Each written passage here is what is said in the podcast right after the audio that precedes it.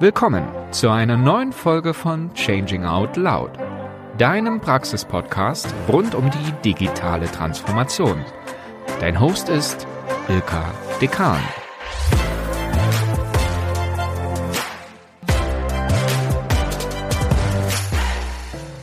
Das wären also die Fakten. Okay, aber welche Geschichte erzählen wir jetzt? So lautet eine der Lieblingsfragen meines heutigen Gastes Thomas Pütschak. Und genau darum soll es im heutigen Lernnugget bei Changing Out Loud gehen. Mit Thomas spreche ich darüber, wie man mit Metaphern ein starkes Zukunftsbild im Rahmen von Transformationen entwickeln kann. Erzählen heißt Grenzen überschreiten. So lautet das Credo von Thomas, in dessen Leben Journalismus, Management und Literatur untrennbar miteinander verknüpft sind. Der frühere Chefredakteur und spätere Medienmanager von Chip hat mit dem Unternehmen selbst eine große Transformationsreise erlebt. Heute arbeitet und lebt der gebürtige Hamburger mit seiner Frau in Hersching am Ammersee und auf Teneriffa. Er möchte mit seinen Sachbüchern und Romanen Menschen inspirieren, den roten Faden ihrer Existenz erzählerisch zu entdecken und ihm mutig zu folgen.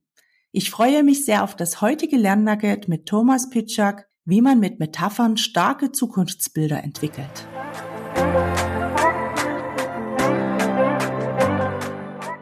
Herzlich willkommen, Thomas, zu einer neuen Lernnugget-Folge von Changing Out Loud. Schön, dass du dir heute Zeit nimmst für mich. Wie geht's dir denn? Was war so das Highlight vielleicht deiner letzten Tage? Also ich nehme mir gern Zeit. Ich freue mich dabei zu sein, Ilka. Also es gab einige Highlights, aber eins hat mich so besonders gefreut. Ich habe viele so, so Zusammenfassungen gelesen, die sich so mit Angela Merkel befassen, so Rückblick auf die, die lange Regierungszeit. Und da war eine Episode, die hat mich so zum Lachen gebracht. Da muss ich immer, wenn ich dran denke jetzt, die habe ich vor zwei Tagen gelesen und ich musste häufig dran denken und immer wieder lachen. Die, die Episode geht so, Angela Merkel steht während des Sportunterrichts in der Schule, geht es um eine Prüfung auf einem Drei-Meter-Brett und soll springen, so wie alle. Und alle sind schon gesprungen, nur Angela Merkel steht noch da und resoniert und philosophiert. das mache ich jetzt. Und dann kommt der Gong, Pause, und in dem Moment, wo der Gong äh, erschallt, springt sie runter, weil sie weiß, das zählt noch. Also in dem Moment sozusagen, das ist der letzte mögliche Moment, in dem sie springt. Irgendwie, das ist so eine tolle Episode, finde ich, weil das auch so einen Charakterzug von ihr so, so deutlich macht, so wie sie so ist. Ne? Man merkt schon, du bist Profi in deinem Fach, also in guten Geschichten erzählen zum Beispiel. Kommen wir mal zu dir. Was hast denn du eigentlich für eine Verbindung zum Thema Transformation oder auch digitale Transformation? In die digitale Transformation bin ich in den Ende der 90er gekommen. Da bin ich zu Chip gegangen nach München als Journalist. Damals wurde Chefredakteur und, äh, und habe die dann begleitet als Journalist eine lange Zeit. Ich war dann insgesamt mehr als zwölf Jahre bei Chip und hier aber Geschäftsführer und, und, und, und CEO hat das Unternehmen geführt. Und da habe ich so beide Seiten mitgekriegt. Einmal darüber zu berichten, also die Digitalisierung, was tut die eigentlich mit unserer Welt?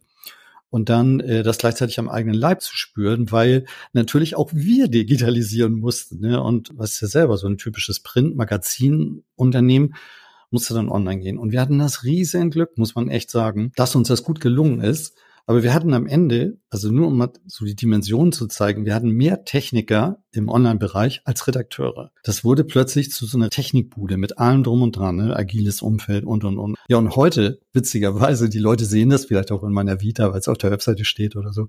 Ähm, wenn ich so als Coach wirke oder Consultant, dann ist das oft auch ein Grund, warum sie mich auswählen, weil ich diesen Background habe und da schon vieles erleben durfte. Du hast quasi Chip in die Digitalisierung geführt. Sagen wir so, ich war Teil dieser ganzen Sache. Also ich, ich bestimmt nicht. Also ich war Teil und ich glaube, viele Gefühle, die Menschen haben oder vieles, was die jetzt erleben im Rahmen der Digitalisierung, durften wir schon erleben, weil wir in gewisser Weise Avantgarde waren, weil wir ziemlich abgefahrene CTOs hatten oder so, wie gesagt haben, ey, wir müssen uns alles mal neu denken und so, brachten dann quasi das Unternehmen an den Rand des Stillstands. Aber danach ging es dann umso besser weiter. Man hat es zwar dann zwischenzeitlich kaum noch geglaubt, aber sagen wir so viele Erfahrungen Erfahrung durfte ich da schon machen. Du hast wirklich quasi das selber miterlebt und auch mit begleitet und kannst vielleicht auch deswegen gerade so gut das Ganze von anderen dann eben auch in Geschichten übersetzen oder das, was denen hilft. Aber da sind wir schon bei dem Punkt. Was stellst du uns denn heute vor? Um was soll es gehen? Ich habe heute die Metapher mitgebracht. Metapher ist so eine bildhafte Art zu sprechen, die, glaube ich, gerade in Kontexten wie Digitalisierung oder in Transformation oder in, sagen wir da, wo es vielleicht teilweise auch ein bisschen abstrakter wird, extrem nützlich ist, so dass irgendwie jeder kapiert, worum es geht, weiß, aha, das ist es. Ein sehr starkes Tool, könnte man auch sagen. Und was ist so eine Metapher denn für dich? Also wie nutzt du die vielleicht auch selber? Hm, ich nutze die häufig. Also ich habe mir schon in meinem Studium angewöhnt, metaphorisch zu sprechen. Also ich versuche immer, wenn ich mit Menschen arbeite, wenn es darum geht, was zu kommunizieren, vielleicht so im Leadership-Kontext oder das ein Team sagen will, was haben wir uns vorgenommen oder wovon handelt unser Produkt, dass die versuchen, das so möglichst irgendwie ein schönes Bild dafür zu finden, so dass es so in die Köpfe von ganz vielen Menschen übersetzt werden kann. Das ist, ach so, das ist jetzt zwar für mich neu, aber es kommt mir dann doch wieder ganz vertraut vor. Und wie funktioniert so eine Metapher? Also du hast es jetzt schon ein bisschen beschrieben, dass es quasi wie eine Art Übersetzungshilfe vielleicht auch ist, aber wie würdest du das beschreiben? Meine Formel relativ simpel. Ich schreibe einfach immer so an die Wand x gleich y. Fertig. Mehr ist das nicht. Es werden zwei Dinge gleichgesetzt, die nicht gleich sind. Aus der Dichtung. Julia ist die Sonne, sagt Shakespeare. Also Julia gleich Sonne. Wenn ich das sage, dann übertrage ich ganz viele so Bedeutungen der Sonne der Natur auch auf Julia. Ne? Über das geliebte Wesen kann ich plötzlich ganz anders sprechen. So kann aufgehen, untergehen, scheinen, die Welt wärmen, was weiß ich. Und dadurch kriegt Julia so einen ganz anderen Bedeutungsraum. Also jeder versteht das, ne? jeder fühlt irgendwie stärker. Jetzt meine Wahrnehmung auch geöffnet. Mensch, wenn ich so auf Julia gucke, dann verstehe ich plötzlich ganz viele Dinge. Ja, so die ist ja plötzlich viel mehr als dieses junge Mädchen, das da vor. Ja, genau, das, und das wollten wir dir erklären. Und das kann ich auch in Unternehmen machen. Ich kann genauso sagen, eine Metapher, die ich total gerne mag, man nimmt auch gerne mal Tiere so, ist äh, zum Beispiel der Pinguin. Ne? Das ist so ein Tier, das ist an Land wirklich, wir wissen ja, wie Pinguine gehen. Wir kennen das aus dem Zoo oder aus, aus Fernsehdokus.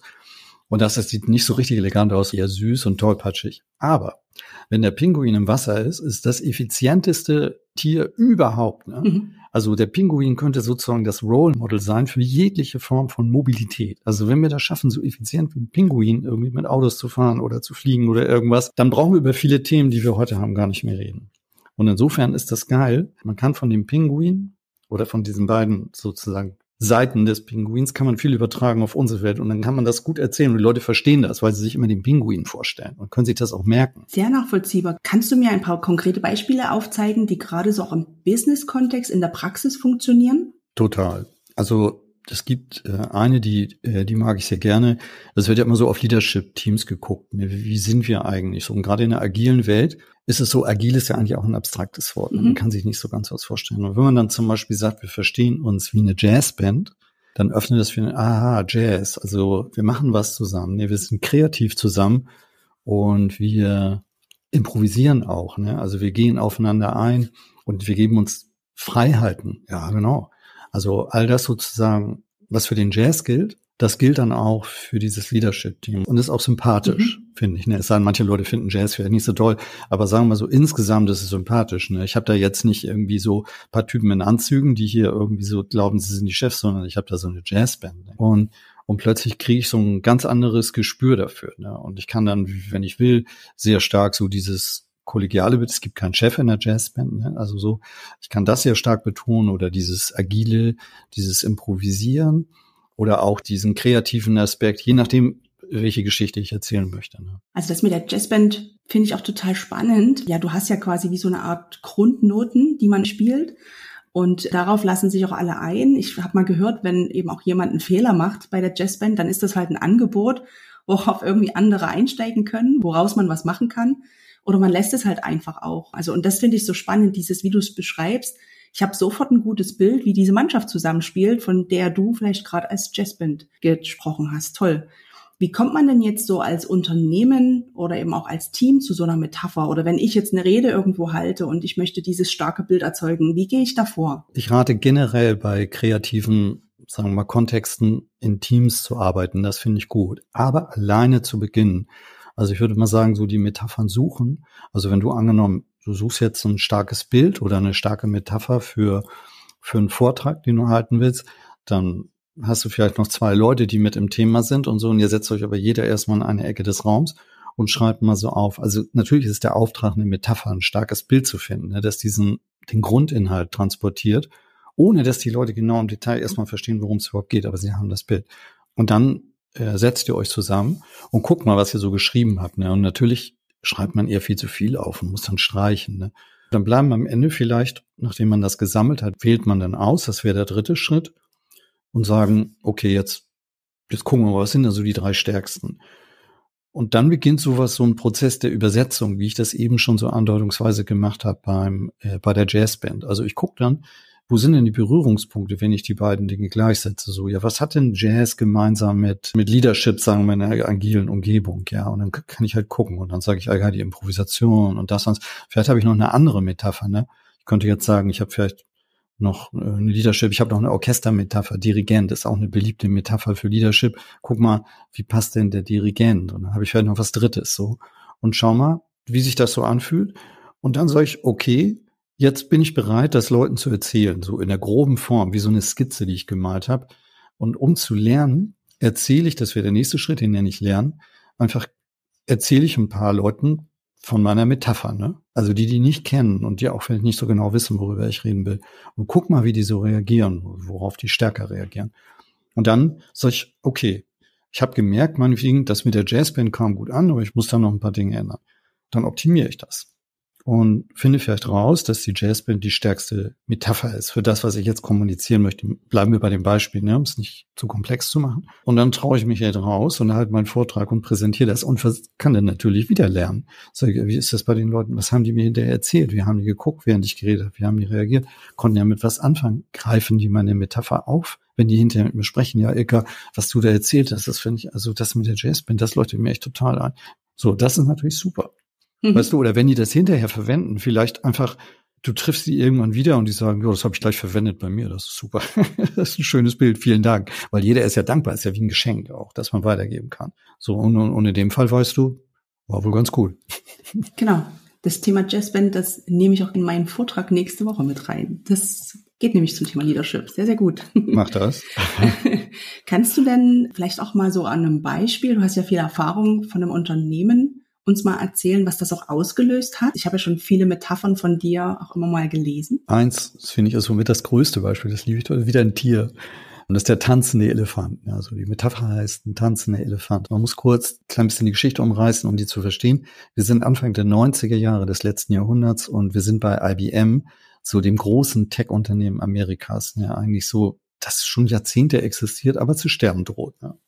Weil sie irgendwie, ich weiß nicht, sie sind nicht in dieser Zeit angekommen. Ne? Sie werden rechts und links überholt von Apple, von Microsoft und so weiter. So sagt denn der Verwaltungsrat, wir brauchen einen neuen Chef und wir brauchen einen, der nicht so irgendwie von so alten Sachen belastet ist. Sie wählen einen aus, der echt keinen Plan hat von der digitalen Welt, der völlig neu ist in der Szene, der heißt ähm, Lou Gerstner. Und der lehnt erstmal ab und sagt, wisst ihr was, ich habe keine Ahnung, ich verstehe eure Logik, aber ich kann die nicht teilen, ich will das nicht machen.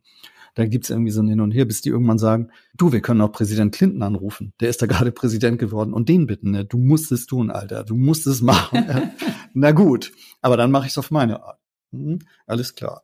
Und er sagt, ich mache jetzt nicht das, was ihr mir sagt, weil der Verwaltungsrat sagt, du musst das Unternehmen zerschlagen in kleine Teile. Wir müssen genauso kleine Einheiten haben wie Apple und wie Microsoft und schnell sein und so unvorstellbar, dass die damals so klein waren, aber die waren noch ne, vergleichsweise klein. Er ist dann so auf Reise gegangen und hat mit den Partnern gesprochen, mit den Mitarbeitern, Kolleginnen, Kollegen, Kunden natürlich und kam dann so wieder und hat gesagt, ja, ich glaube, jetzt weiß ich viel über IBM. Ich habe erfahren, dass wir ein Dinosaurier sind und dass wir ein Elefant sind.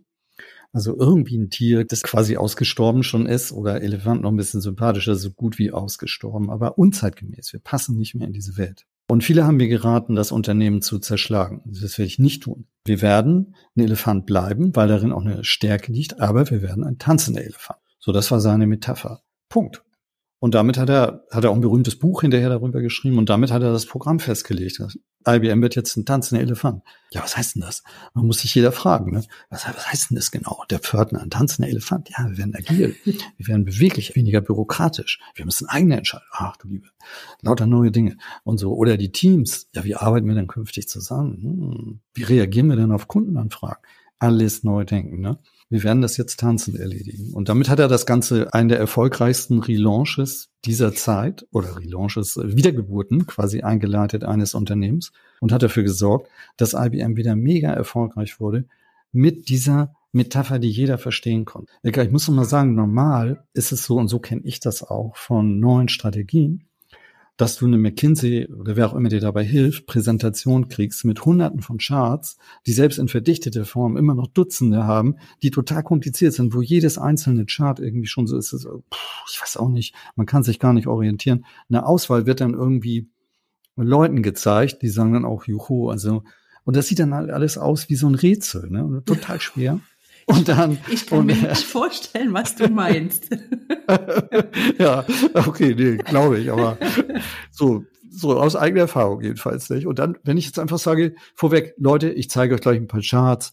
Die Charts sind kompliziert, kein Problem. Aber wir sind alle im Business, wir müssen da durch. Aber die große Geschichte, die wir erzählen, wir werden tanzender Elefant. Dann kapiert erstmal jeder, was das ist. Jeder kann das zu Hause erzählen, die Geschichte tanzen. Aha, wir werden agil. Im Grunde ist es eine andere Formulierung für wir werden agiles Unternehmen. Und damit hat IBM im Grunde schon was vorweggenommen, was heute eins der großen Mantren ist unserer Zeit. Ne? Wahnsinnsgeschichte, die du da gerade erzählt hast. Hast du für uns auch noch ein Beispiel, wo es so ganz spezifisch auch um die Kultur im Unternehmen ging? Ja, sicher, da gibt's viele. Also eins meiner Lieblingsbeispiele, es tut mir leid, dass ich hier mal amerikanische Unternehmen zitiere, aber die sind da einfach ein bisschen weiter vorne so, ne? Äh, wir gehen zu, äh, nach Las Vegas zu Zappos. Und Zappos hat ja angefangen, Schuhe übers Internet zu verkaufen und dann haben die irgendwann gemerkt, so nach zwei Jahren, ja, nee, also Schuhe verkaufen, das ist ja die eine Sache, aber irgendwie kann das unser Purpose sein? Wir werden hier die besten Schuhverkäufer? Nee. Dann haben die gesagt, wir wollen den besten Service und wir wollen einfach so den geilsten Kundenservice überhaupt, der zu finden ist, den wollen wir bieten. Und dann haben sie nach einer Formulierung gesucht. Erst dieses, wir wollen das kundenfreundlichste Unternehmen der Welt sein. Also stand dann zufällig das gleiche wie bei Amazon. Amazon hat die dann auch irgendwie gekauft nach einigen Jahren, aber ihnen sehr viel Freiheit gelassen. Und dann der Tony G, der das Unternehmen geführt hat, hatte ich mal das Glück, den in einem Vortrag zu erleben. Der hat dann so erzählt und gesagt, oh, damit war ich irgendwie auch nicht zufrieden, weil das drückte gar nicht unsere Kultur aus und nichts. Ne? Wir waren irgendwie so flippige Typen und wir waren irgendwie ganz anders drauf und wir wollten noch stärker in die Richtung gehen und wir wollten die ganzen Hierarchien wegwerfen und irgendwie waren wir total anders drauf. Wir mussten das neu formulieren. Am Ende kam er mit der Idee zu sagen, wir nennen das einfach mit drei Buchstaben Wow. Wir sagen to live and deliver wow. Das ist unser Purpose, ne? Wow zu lieben und wow zu geben. So. Wir haben eine Wow-Kultur hier. Also wir müssen die Dinge immer wowen, sagen die dann. Ja, so. Wie war das? Das war wow. Also wow heißt quasi immer so die Erwartung übertroffen, ne? Ja. Also wenn jemand so wow schreit, so dieses Bild. Oder auch wenn die Kunden sagen, oh, ich habe jetzt ja angerufen, ich war wirklich frustriert, weil bestimmte Dinge nicht geklappt haben, aber wow, wie Sie mir helfen, ganz toll. Und das ist so diese Idee, immer dahin zu kommen. Und das Wow ist so wie die große Überschrift für das, was Serpos ist. Das ist eine Wow-Kultur. Und das erklärt es natürlich, diese Metapher, viel stärker, als wenn ich das jetzt in irgendwelche komplizierten Grundsätze oder Zahlen womöglich anfange, das zu beschreiben. Das funktioniert nicht. Ne? Und wer will nicht in einem Unternehmen arbeiten, wo es darum geht, auch wirklich zu begeistern, also so einen Wow-Effekt halt zu erzielen? Ja, genau. Das, was du uns gerade erzählt hast, das packen wir als ein Beispiel zum Runterladen für euch in die Show Notes. Also es gibt einen Download. Thomas packt das alles für uns in einen One-Pager und dann könnt ihr für euch auch die Metapher mal direkt formulieren, vielleicht für ein Projekt oder ein Thema oder einen Vortrag, den ihr halten müsst und habt so eine kleine Anleitung von ihm dabei. Vielleicht zum Abschluss, Thomas, noch kurz zusammengefasst, für welche Situationen empfiehlst du den Einsatz einer Metapher und ja, welchen Beitrag liefern die auch in solchen Transformationsvorhaben? Eine Metapher eignet sich perfekt, um das große Bild zu zeichnen. Ne? Und wenn ich das große Bild nicht vor Augen habe im Transformationsprozess, dann fühle ich mich schnell lost. Und das ist ja oft, was Leute berichten. Ja, wo, so sind wir jetzt eigentlich? Ich weiß auch nicht. Kennst du dich noch aus? Nee. Man ist irgendwie im Wald und sagt, oh Mann, und wenn man dann das große Bild aber immer sieht und sagt, tanzender Elefant, wow, klare Sache, dann hat man zwar nicht die hundertprozentige Orientierung, ne, dann ist das so nicht so Navigieren nach Navigationssystem, sondern mehr nach Sternen oder, oder Sonne. Aber das ist ja auch uns Menschheit ja sehr vertraut. Und deswegen, glaube ich, gehört diese Art von Metapher, die das große Bild vermittelt, eigentlich in jeden Transformations- oder Change-Prozess, egal ob in der digitalen Welt oder wo auch immer. Vielen lieben Dank für die Anleitung, für gute Metaphern und auch das Erklären, warum das so wichtig ist. Wenn ihr noch mehr zum Thema Storytelling lernen wollt, ähm, Thomas hat auch zwei tolle Bücher geschrieben. Die verlinke ich euch auch mit hinein. Tell Me und That's Me zum Thema Purpose. Also da könnt ihr noch sehr, sehr viel auch praktisches Erfahrungswissen von ihm abtanken. Lieber Thomas, Vielen lieben Dank für die Einblicke und ich wünsche dir weiterhin alles Gute und danke, dass ich immer so viel von dir lernen darf. War mir eine Freude, Ilka. danke gleichfalls. Ciao. Tschüss. Das war eine neue Folge von Changing Out Loud. Wir freuen uns auf euer Feedback, auf eure Kommentare. Schreibt uns gern, was euch interessiert. Wir sind gespannt.